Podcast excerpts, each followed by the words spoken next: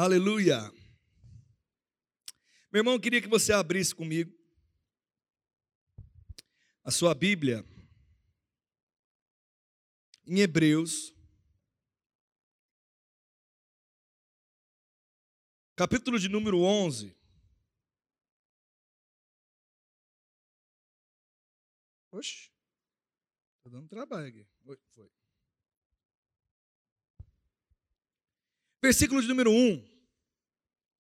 Eu quero ler um texto com você que está escrito lá em Hebreus 11, 1. Hoje eu não vou estar pregando sobre continuidade geracional.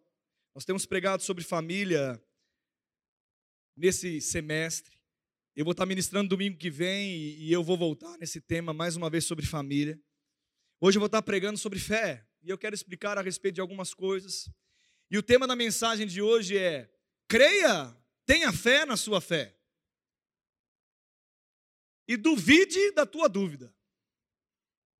Então, eu quero incentivar você e eu quero que você entenda algumas coisas nessa noite, porque eu acredito que vai ser libertador para você entender a respeito disso. Mas eu vou repetir o tema da mensagem, que se você só para parar de e começar a prestar atenção nele, você vai falar, rapaz, talvez eu preciso dar uma ajustadinha aí. Tenha fé na sua fé e duvide não da sua fé, mas duvide da sua dúvida. Então eu quero ler com você e começar a ter a definição de fé. Então, Hebreus 11, versículo 1 está escrito assim: Ora, a fé é a certeza, diga comigo, certeza, de coisas que se esperam, a convicção de fatos que não se veem. Tem uma versão que chama versão transformadora que está escrito assim: a fé mostra a realidade daquilo que esperamos. Ela nos dá a convicção de coisas que não vemos. Então, deixa eu começar definindo para você o que é fé. Fé não é crer em algo que você está vendo. Fé não é crer em algo que você pode tocar, sentir ou ver com seus olhos natural. Não. O que você toca, o que você sente e o que você vê com seus olhos natural é um fato, não é fé. Amém.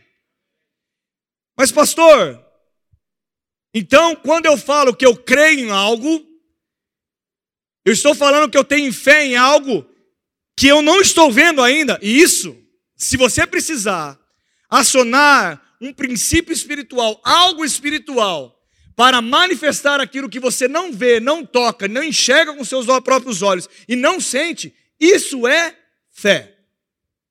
Se você está vendo uma situação e você consegue, você acha que vai ativar um princípio espiritual, fazendo algo que você está fazendo com a sua força, tocando, vendo ou manifestando algo, não é fé.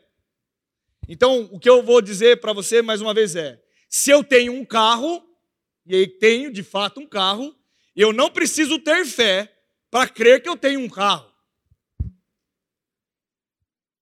Porque eu tenho um carro. É um fato. Se eu não tivesse carro e desejasse um carro e começasse a gerar fé para crer que um carro se manifestasse na minha vida, chegasse um carro na minha vida, eu não tenho, pelas minhas forças naturais, eu não consigo. Eu não consigo. Você consegue estralar um carro? Se você conseguir, vem cá. Quem quer um carro aí? Se tiver alguém que ora por carro, nós vamos orar por todo mundo aí que precisa de carro. Não é uma oração que vai manifestar um carro no sentido do que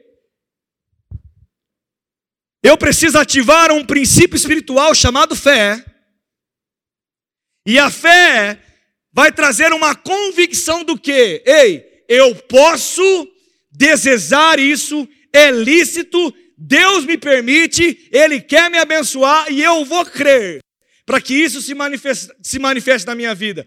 Eu não sei de onde vai vir, mas eu sei que Deus vai providenciar portas para se abrir. Amém?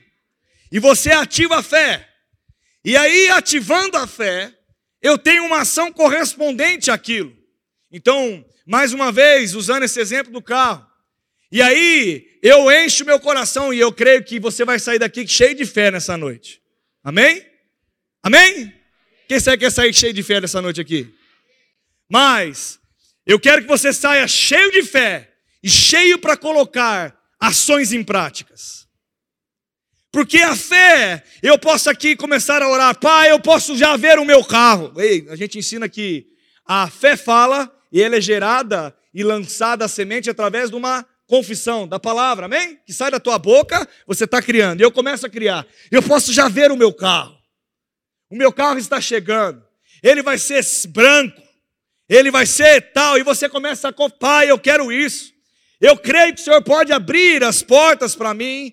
Eu, pai, eu não sei de onde vai vir o recurso, mas eu sei que o Senhor vai abrir oportunidades para mim operar coisas e tal. Eu faço uma oração aqui de confissão, de, de entrega e tudo mais. Só que amanhã de manhã eu faço tudo igual ao que eu sempre fiz. E muitas vezes, talvez eu sou um mau funcionário. Muitas vezes eu sou preguiçoso. Muitas vezes eu ganho mil e gasto dez. Muitas vezes eu ajo totalmente, de uma maneira totalmente contrária a formar um cenário propício para a fé se manifestar. E sabe o que vai acontecer? O carro nunca vai chegar, querido. Porque nem você está se posicionando para que ele chegue na sua vida. Mas o que acontece muitas vezes, a fé que a gente tinha no culto para confessar o carro, e de repente chega a segunda e você sabe quando você faz a mesma coisa do mesmo jeito. Segunda, terça-feira, e se eu lembrar para você, Paulo, aquela oração do carro, como que tá? Ah, eu, nem eu acredito mais nessa oração, porque não aconteceu nada e a gente começa a duvidar daquilo que nós ativamos pela fé, porque nós queremos ver, sentir ou palpar as coisas acontecendo. Nós não queremos nos movimentar primeiro, trazer um ambiente propício para aquilo se manifestar. Não, nós queremos que se manifeste sem a gente fazer nada. Não é isso que a gente quer fazer? Fala a verdade, não é isso que a gente queria que acontecesse. Quem queria ter uma vara mágica aqui? Levanta a mão se queria ter uma vara mágica. Levanta, gente, por favor, pode. Eu queria também. Pirim, pim, pim, pim, pim. Tudo pago no casamento. Amém. Aí você olha aqui, ó, tá pago. Mas a fé não é uma varinha mágica. A fé é algo que ativa o mundo espiritual, mas ela precisa ter uma ação correspondente. Ela precisa entender que ela envolve uma substância aonde há uma convicção e essa convicção faz eu me mover na direção certa. Então, a partir do momento que isso de verdade é uma fé genuína, algo que eu gerei no meu coração, e eu entendi que eu posso crer em coisas para se manifestar na minha, na minha vida que é lista. Agora deixa eu dizer algo para você. Não adianta você usar fé para aquele que você não gosta perder o emprego. Isso, não, isso é macumba, isso não é fé. Não adianta você usar fé para quem está solteiro, pai, fé para ele gostar de mim. Pai, uh, isso aí chama mandiga. Não, fé, fé não vai operar no sentido a não ser aquilo que está balizado na palavra como princípio.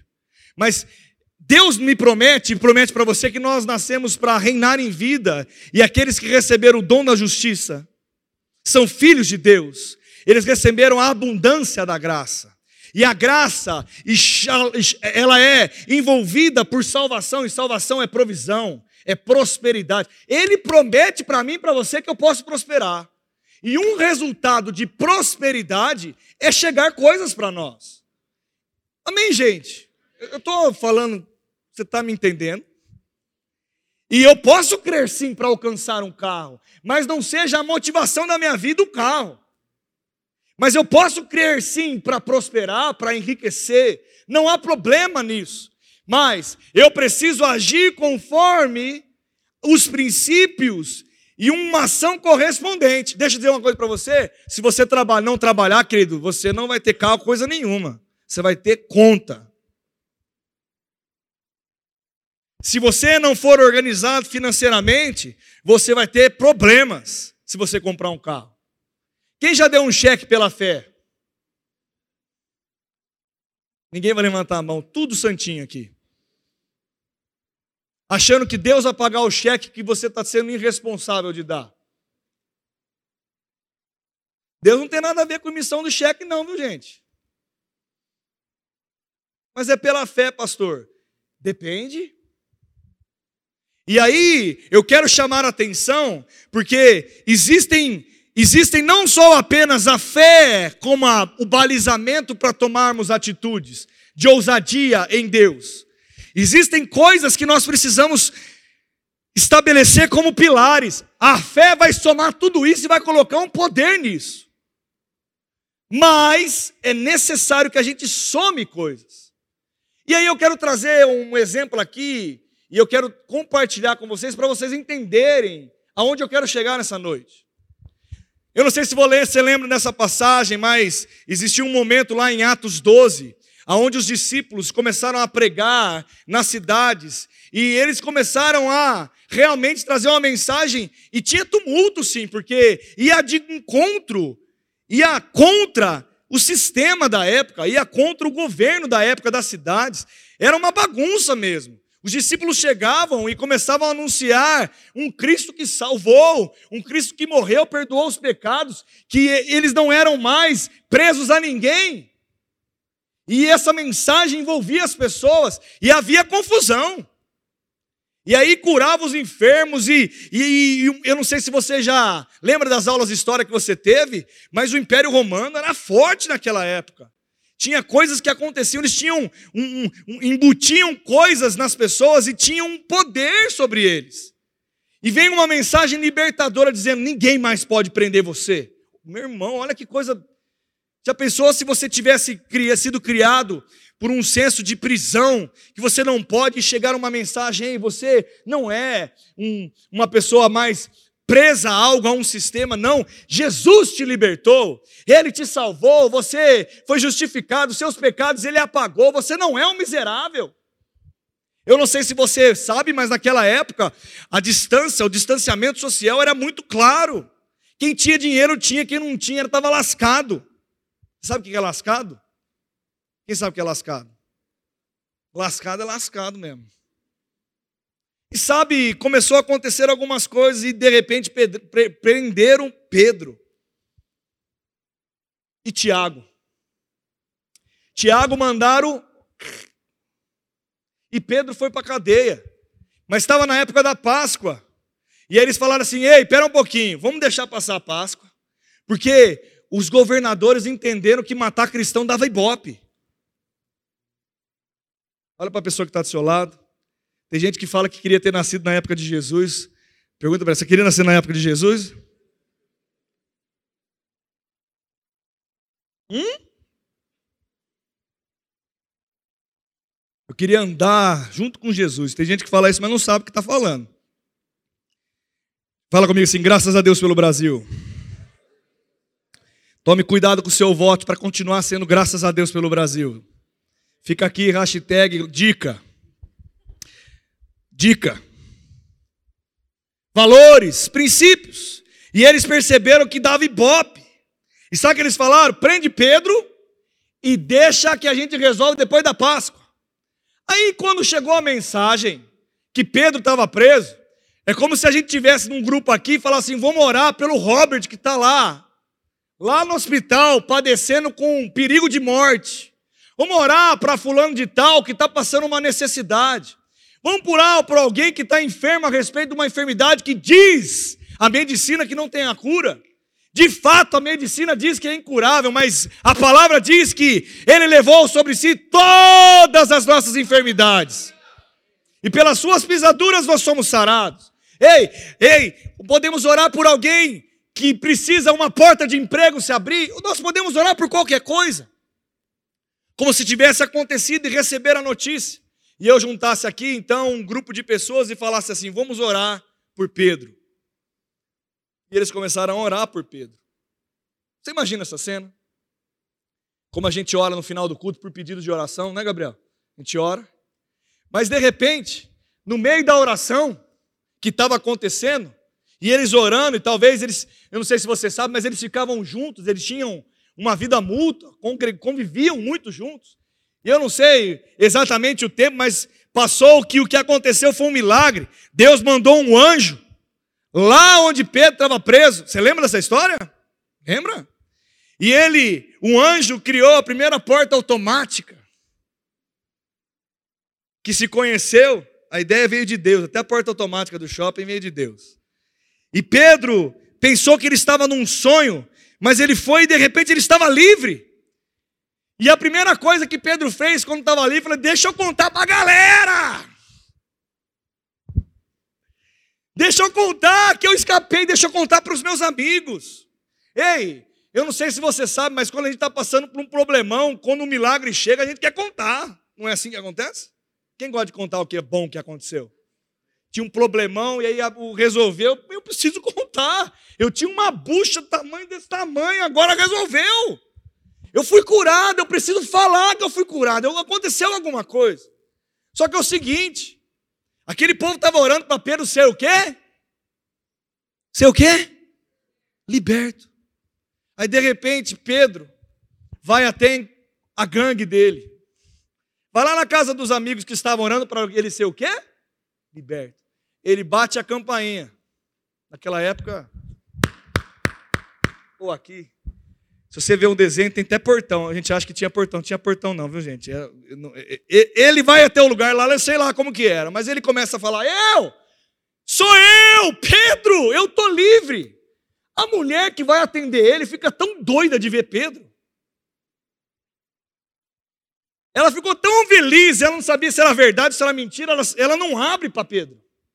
Ela sai correndo para contar para os outros. E aí, todos aqueles crentes, cheio de fé, orando para Pedro ser liberto. E ele chega assim: Ei, galera, aquilo que a gente está orando acabou de acontecer, Pedro está lá na frente. Você está doida? Você está tendo uma visão, é um fantasma. Vamos orar ainda que ele está aqui lá preso. Não, ele está lá.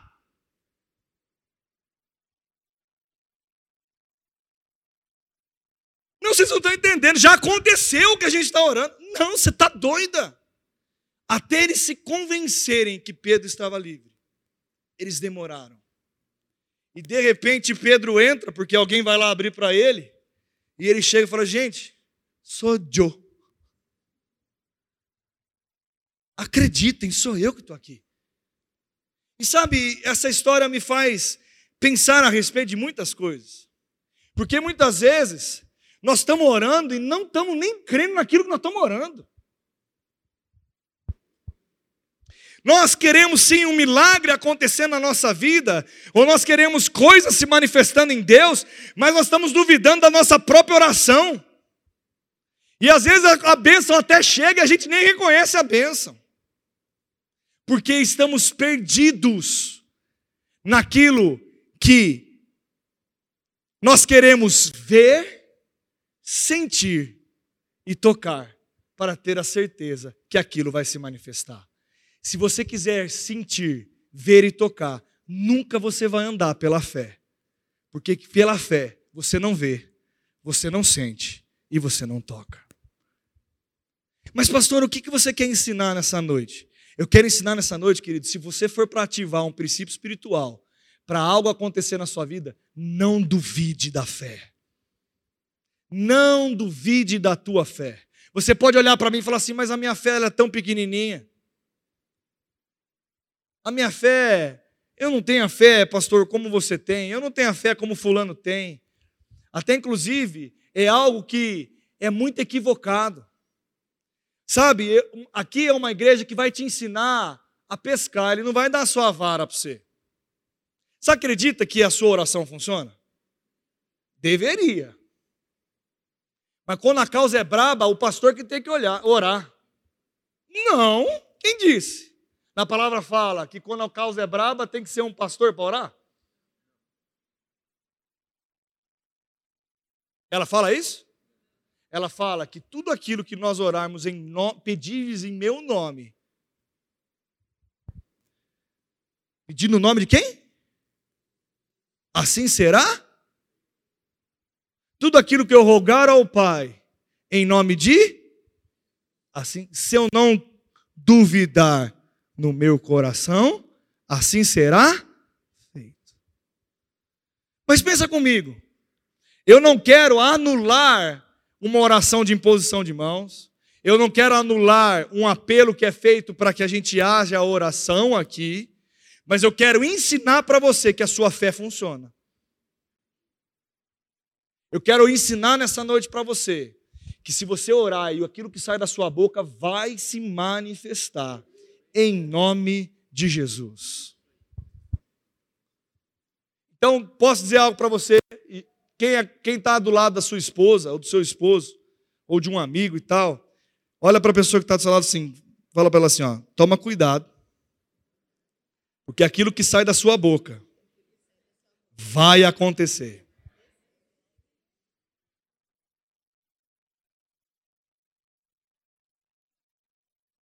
Agora, antes de você repetir, porque nós vamos repetir de novo isso, eu quero que você feche os seus olhos. Eu vou dar um minuto para você pensar o que sai da tua boca.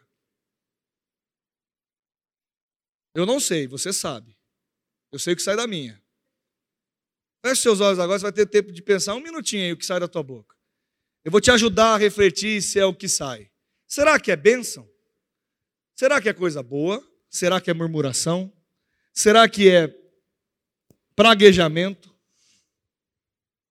Será que é palavras de vida, palavras de morte?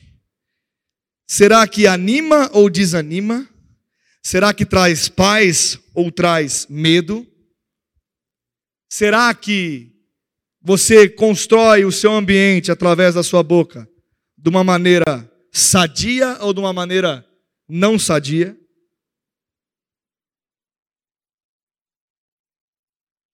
Se acontecesse tudo que você falou durante essa semana que você viveu, o mundo seria pior ou melhor se acontecesse tudo que saiu da tua boca? Olhe para mim agora e fala para a pessoa do seu lado de novo. Cuidado com o que sai da tua boca, porque você vai criar o seu futuro através da sua boca. Você pode falar um uau? Se você parar para pensar, a fé é liberada através da nossa confissão. E a Bíblia fala que o coração fala, a boca fala do que o coração está. Meu irmão, se você tem murmurado muito, é porque o seu coração está cheio de coisas que não deveria estar. Mas, pastor, você não conhece o ambiente que eu vivo. Mude ele através da tua boca. Pastor, você não conhece a minha família. Mude ela através da sua boca. Pastor, você não conhece onde eu trabalho. Mude ele, esse ambiente através da sua boca. Ou se não, mude de trabalho, começando a confessar um lugar novo para Deus te colocar. Sabe, nós precisamos acordar, porque muitas vezes nós estamos brincando de fé, sendo que muitas vezes nós não estamos nem acreditando naquilo que nós estamos recebendo através de uma orientação da palavra. Eu quero que você entenda que quando você orar, não ore de qualquer jeito, não. Eu vou começar levantando a minha própria mão. Quem já orou numa coisa e duvidou daquilo que orou? É fácil.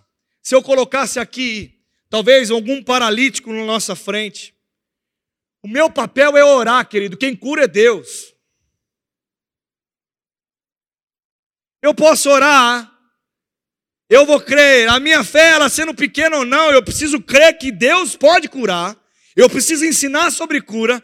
Eu preciso que ele creia. Haja uma faísca de fé no seu coração. E eu oro. Se ele vai levantar ou não, não é papel meu, porque aquilo que é espiritual e sobrenatural não sou eu que faço. É Deus. Mas não é porque ele não levantou que a fé não funciona. Mas, pastor, você está sendo contraditório. Não! O nosso papel é crer e Deus manifesta. Agora, não é do meu jeito, não é do seu, eu não sei. Sabe, tem muita gente que chega para perguntar para pastor como se a gente fosse um guru. Como se a gente quisesse descobrir, soubesse de todas as coisas. Sabe o que eu aprendi nesses últimos dias? Dizer, eu não sei a resposta. Tem gente querendo entender por que aconteceu tal coisa com fulano, por que aconteceu com coisa com... Eu não sei. Mas uma coisa eu sei: que se a minha vida tiver rendida a Ele, eu vou ser guiado pelo Espírito, eu vou andar pela fé, e Ele me promete uma vida de abundância. E querido, uma vida de abundância com Deus é melhor com que qualquer outra vida. Agora, eu não estou eximido de ter problemas, mas quando Ele vier, eu sei o que eu devo fazer. E sabe, nós precisamos agir de uma maneira correspondendo à fé.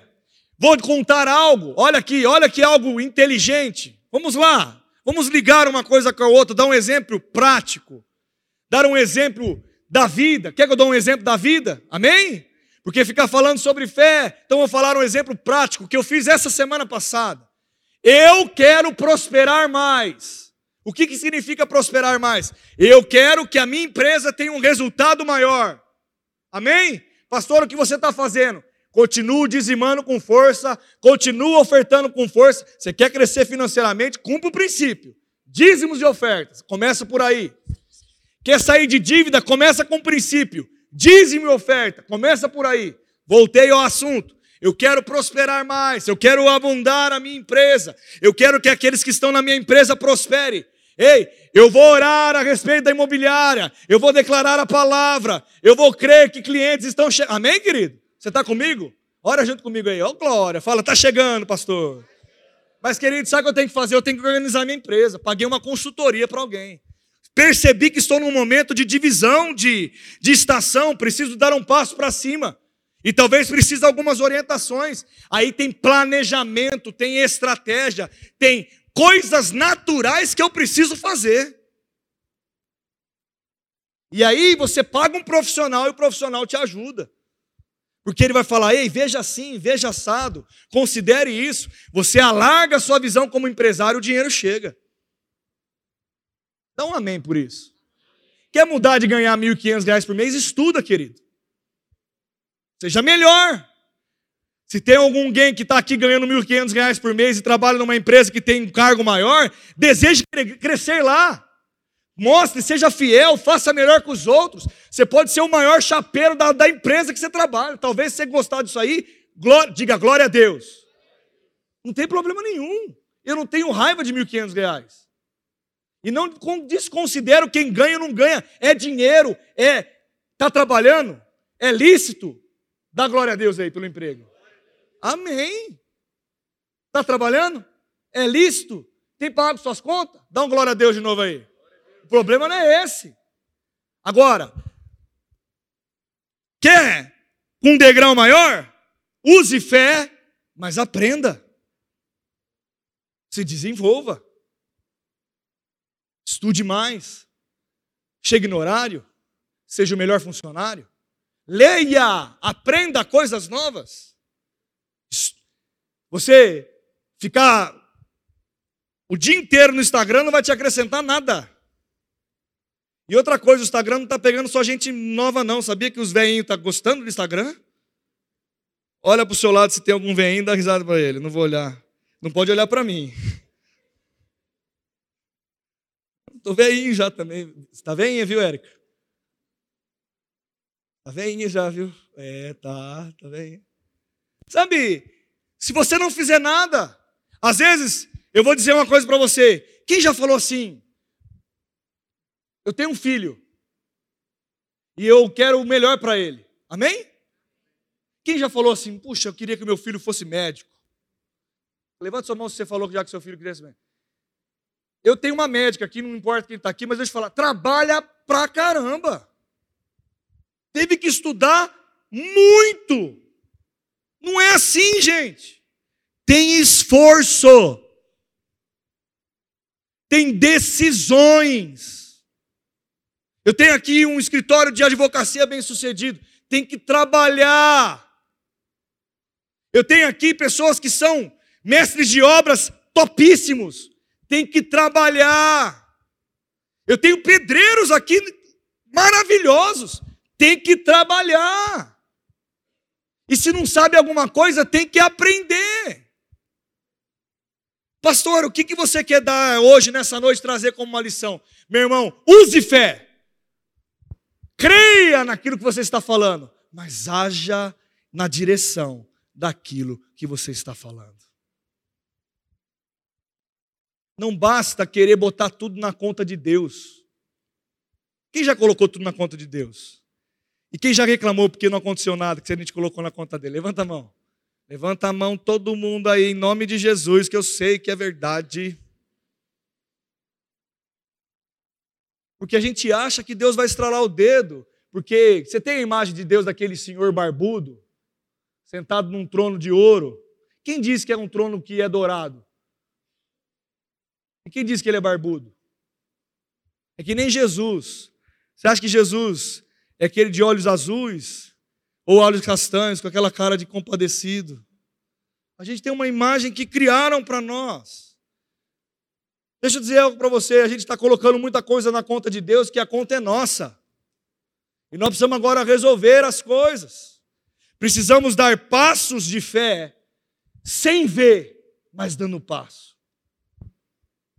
Pastor, eu preciso me movimentar. E aí eu quero trazer para a gente partindo para o final. Você sabia que quando você aceitou a Cristo, você recebeu uma medida de fé? Ele não fala qual medida que é, mas todos nós recebemos uma medida. E a palavra fala que se a gente tiver a fé de um tamanho de um grão de mostarda. Você já viu um grão de mostarda? Quem já viu um grão de mostarda? Ele é muito pequenininho. Nós podemos dizer a um monte: erga-te, levanta-te, lança ao. E assim será se a gente não duvidar no coração. Meu irmão, a questão não é falta de fé. É a questão de crer naquilo que nós estamos declarando como fé e agir na direção em favor dela. Nós precisamos colaborar com aquilo que nós queremos viver, querido. Se você quer dar um passo e ver coisas acontecendo na sua vida, mude a sua história se alargando e caminhando na direção daquilo que você quer viver. Agora, deixa eu dizer algo, e eu vou partir para finalizar. Sabe por que Pedro foi salvo?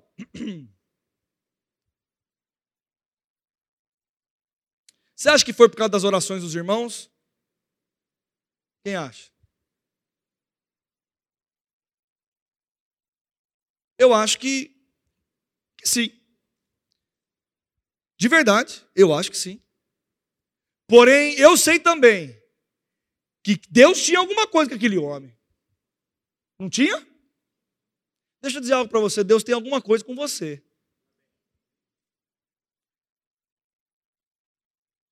E nós precisamos entender isso. Sabe uma coisa que muitas vezes a gente conversando, e a gente começa a conversar coisas normais, e a gente começa a observar que os nossos maiores medos, quem colocou não foi nem o diabo, foi nós mesmos que criamos ele dentro da nossa vida. E sabe, meu irmão, eu quero te incentivar nessa noite a romper com os seus medos, com as suas dúvidas. Eu quero também dizer claramente, eu não estou menosprezando ninguém. Eu disse alguma coisa em relação se alguém ganha é melhor. Eu falei alguma coisa como isso? Você está aqui comigo? Mas eu estou dizendo para você que muitas vezes nós medimos sucesso assim. Sabia que o sucesso de Deus não tem nada a ver com salário? Sabia disso? Nem se você usa uma calça de marca ou uma calça sem marca. Sucesso de Deus não tem nada a ver com isso, não. Sucesso de Deus tem a ver com você ter paz de espírito, meu irmão. A paz não se compra, ela se vive. E eu quero, nessa noite, encerrar dizendo: Deus, Ele, Ele é como um pai que nos estimula sempre. Eu estou com o Telzinho, bebê, agora. Ele está com nove, an nove anos, nove meses, é que o Gabi tem nove anos. Ele tem nove meses, um tourinho, gente. Está com 10 kg e 800, 76 centímetros. E a gente pega, e eu estimulo muito ele no sentido dos movimentos. Eu, a gente tem certeza que ele vai andar o Gabi fez aniversário de um ano, e geralmente bebê anda com um ano de idade, é mais ou menos isso. E no aniversário ele não andava, passou uma semana e começou a andar. O Theo, semana passada nós compramos um andador para ele. No primeiro dia, ele ficava bravo porque ele fazia assim, ele só conseguia andar para trás. No segundo, ele aprendeu a andar para frente. Aí badava para trás, para frente, ficava nisso. No terceiro dia, ele parecia uma rã. E ele pega uma velocidade agora, meu irmão, eu até fico de cara, e agora ele vai para o lado, para frente, para trás e tal. Se você tira ele do andador, ele já está querendo ficar de pé sozinho. Estimulando, os músculos vão ganhando força. E precisa ganhar mesmo porque a perninha dele é grossa. E vai estimulando. Cada vez que ele movimenta, o músculo ganha mais força. Cada vez que eu levanto ele e subo, ou quem é pai aqui de, de, de criancinha pequena, você pega nas duas mãos dele, o que, que você faz? Você não fica incentivando, quem já fez isso com o seu filho? Fica incentivando ele a andar. Eu estou estimulando. Esse estímulo faz ele ganhar força. Na nossa fé é a mesma coisa, querido. O que é problema muitas vezes que, que a gente quer ficar na nossa fé. Toda hora alguém vai e troca a fralda. Toda... Meu irmão, essa semana eu não tinha feito isso. Eu conversei com o Pablo, que é o, um, um, um, um membro da igreja aqui, que também está com um filhinho pequeno. Eu não tinha me ligado com isso que eu estava fazendo com o Theo. Ele falou assim: rapaz, o Anthony já ele segura a mamadeira dele e não solta. Falei, mas por que não deixei o Theo pegar a mamadeira ele ainda? E posso dizer uma coisa para você? O Theo adora que eu segure a mamadeira para ele. Ele fica lá. Aí, e eu não sei, agora ele pega os pezinhos, empurra a mamadeira e, e põe de novo.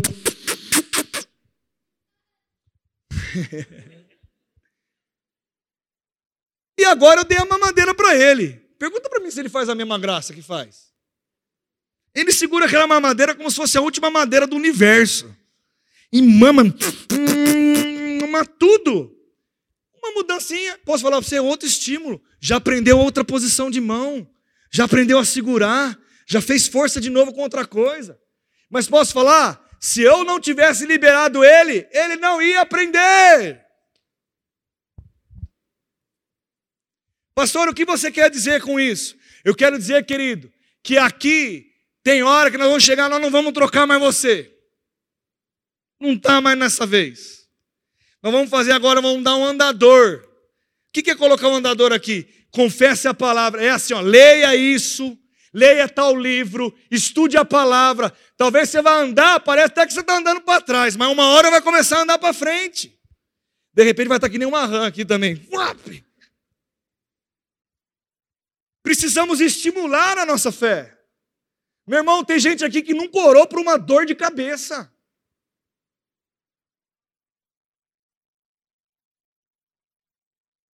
Vamos ser sinceros. Tem a dor de cabeça, é mais fácil você orar ou mais fácil tomar um Dorflex? Quem toma Dorflex aí? Levanta a mão. Vou contar outro testemunho. Então vamos lá, Ju. Gabriel tinha apresentação de flauta. Semana da criança, dia do talento. Aí, Bruna, chegou lá, o que, que aconteceu?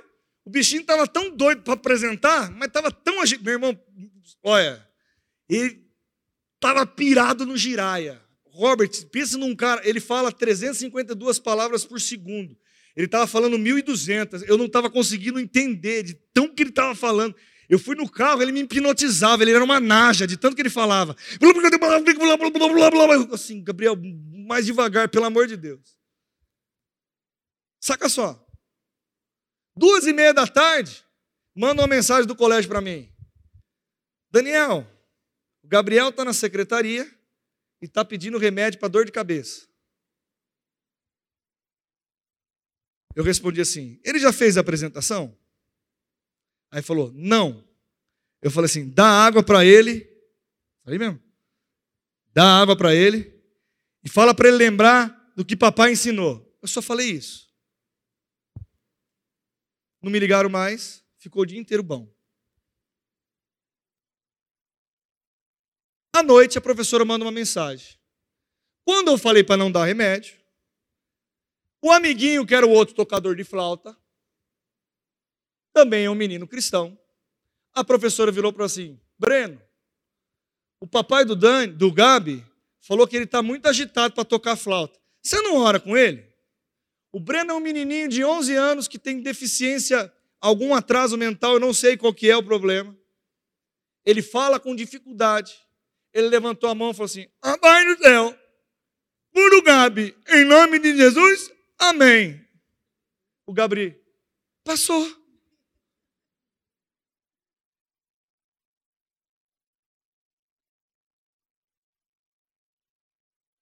Fé, querido.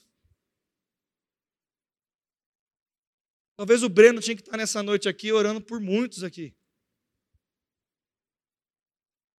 E ele, com uma própria deficiência, está crendo mais que muita gente.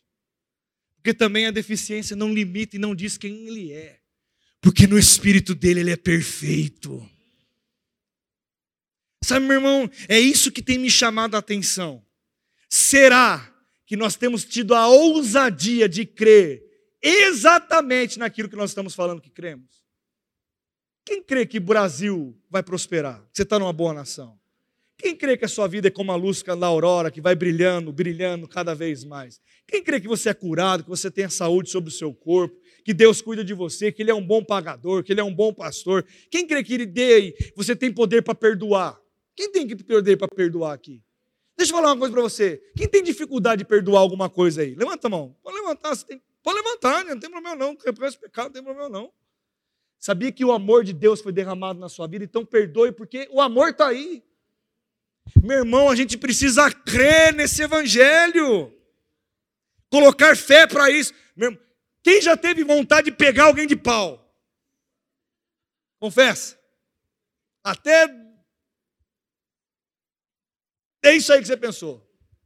Quem já teve vontade? E quem fez? Misericórdia. Aí não pode. Luiz, misericórdia, Luizão. Luizão, tô brincando. Sabe, querido, o que vai impedir de eu fazer isso com alguém que fez um plano para mim? Cara, o Espírito Santo que habita dentro de mim. Eu preciso de fé para isso. Tem gente vivendo os piores dias da sua vida porque não libera perdão. Raiz de amargura te mata, querido. Raiz de amargura tem roubado a alegria de muitos. Sabe outra coisa? A palavra diz o seguinte: não andeis. Ó, isso vai pegar muita gente. Vamos lá. Não andeis ansiosos por coisa alguma. Por coisa alguma.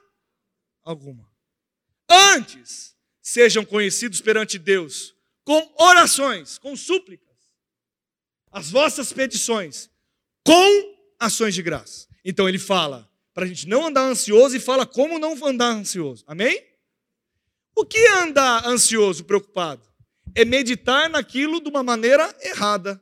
É. O que é meditar na palavra? É pensar como a palavra pensa. O se preocupar é pensar totalmente ao contrário. É, é você preocupado, você fica ruminando aquele pensamento. Não é assim que faz? E aquele pensamento te gera uma ansiedade.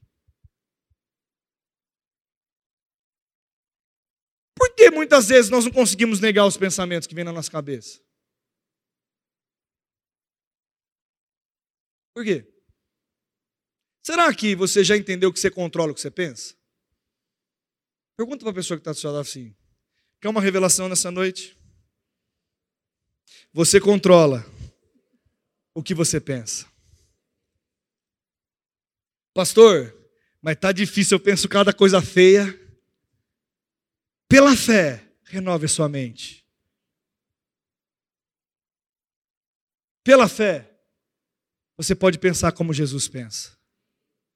Pela fé, você pode olhar uma coisa e falar assim: não vai dar certo. Pela fé, você pode olhar, mesmo achando que não vai dar certo, vai dar certo. Porque eu estou renovando a minha. Eu posso, porque Deus fala que eu posso isso. Sabe, querido, eu queria chamar a atenção para você nessa noite. Tenha fé na sua fé e duvide da sua dúvida. Creia que aquilo que você orar vai acontecer. Creia que quando você abre a sua boca, você está construindo o seu futuro. Você está vivendo hoje exatamente aquilo que você construiu com a tua boca. Eu vou repetir mais uma vez. Você está vivendo hoje aquilo que um dia você construiu com a tua boca. Se está ruim é porque você está fazendo de uma maneira errada. Se está bom é porque você está confessando e plantando boas sementes. Pastor, mas eu estou plantando semente errada, para de plantar. Uma hora não vai germinar mais, porque não vai ter semente ruim plantada. E só vai vir frutos. Quem quer fruto bom aqui? Amém, querido? E eu quero dizer para você que isso funciona em qualquer área da nossa vida. Quer usar fé? Use. Mas saiba, fé é um estilo de vida. Fé é uma manifestação de algo que você crê por convicção no teu coração e você faz, age independente do que é aquilo que você está sentindo, pensando, vendo ou observando com seus sentidos e nós chamamos a existência. Não duvide nunca de quando você orar, mesmo que você não veja a manifestação de imediato. Saiba que algo no Espírito está sendo trabalhado a seu favor. Eu gosto muito desse termo, mudou o meu jeito de pensar. Sabia que toda vez que eu começo a orar é como se eu estivesse fazendo um contrato. Disse, você vai entender disso. Faz um contrato, no final o que, que você faz? O que, que você faz no contrato final? Quando eu oro é como se eu estivesse declarando coisas e no final Deus vem e assina. Eu selo isso aí. Assinaturas, coisas criadas. Meu irmão, saiba que você tem criado as coisas da sua vida. Amém? Você pode fechar os seus olhos, eu quero orar por vocês. Pai, em nome de Jesus, eu creio nessa palavra. Creio naquilo que foi ministrado, creio que o Senhor é aquele que cuida das nossas vidas. Mas, Pai, também nós sabemos que a fé a fé é um estilo de vida, fé é uma ação. Fé ela está pautada numa ação correspondente. E Deus, que nós possamos nessa noite, ouvindo essa palavra, que nós possamos analisar o nosso coração, analisar o que tem saído da nossa boca, e que nós possamos alinhar com a tua palavra, endireitar a nossa vida segundo a tua palavra. Pai, nós não queremos andar segundo pensamentos e sentimentos, ou, ou mesmo duvidando, Pai. Nós queremos viver pela fé porque a tua palavra fala que o meu justo vai viver pela fé. Deus, eu creio de todo o meu coração naquilo que eu ministrei nessa noite, e que essa palavra possa ser nutrida pelo teu Espírito Santo, e que ela possa vir ao encontro de cada coração aqui, e que seja algo que venha motivar a se movimentar na direção correta. Na minha frente, para mim, há os melhores homens e mulheres de Deus que podem viver os, as, as melhores coisas da vida, porque o Senhor ama nos ver felizes, nos criou para ser felizes, nos criou para ter paz, nos criou para prosperar, mas nós iremos fazer a nossa parte. Em nome de Jesus nós oramos. Amém. Amém? Faça a sua parte, querido. E faça com alegria. Ah, mas pastor, ah, eu preciso ensinar isso. Você me dá um minuto? e eu encerro, vou fazer apelo de salvação. Sabia que a gente tem dois tipos de confissão? A confissão para a fé e a confissão de fé. Sabia que às vezes nós estamos falando a respeito de algo que aprendeu e muitas vezes aquilo não se tornou uma convicção porque a palavra fala que a fé ela é uma certeza, uma convicção. Mas de tanto confessar nós começamos a crer. Meu irmão, confesse. Eu sou próspero eu sou abençoado. Aquilo que eu coloco as minhas mãos funciona. Quem já escutou de alguma pessoa, ou talvez do seu pai, capaz, tudo que você faz não presta. E às vezes você agarrou aquilo para aquilo para você. Não, o seu pai celestial diz: tudo que você coloca a tua mão é abençoado. A palavra fala que onde você entra, ele entra com você, a bênção está contigo. Mas, pastor, eu falo isso, mas não acredito. Fala, confessa, um dia de repente, você está crendo naquilo que está saindo da tua boca. E é assim que a fé funciona. Amém, querido?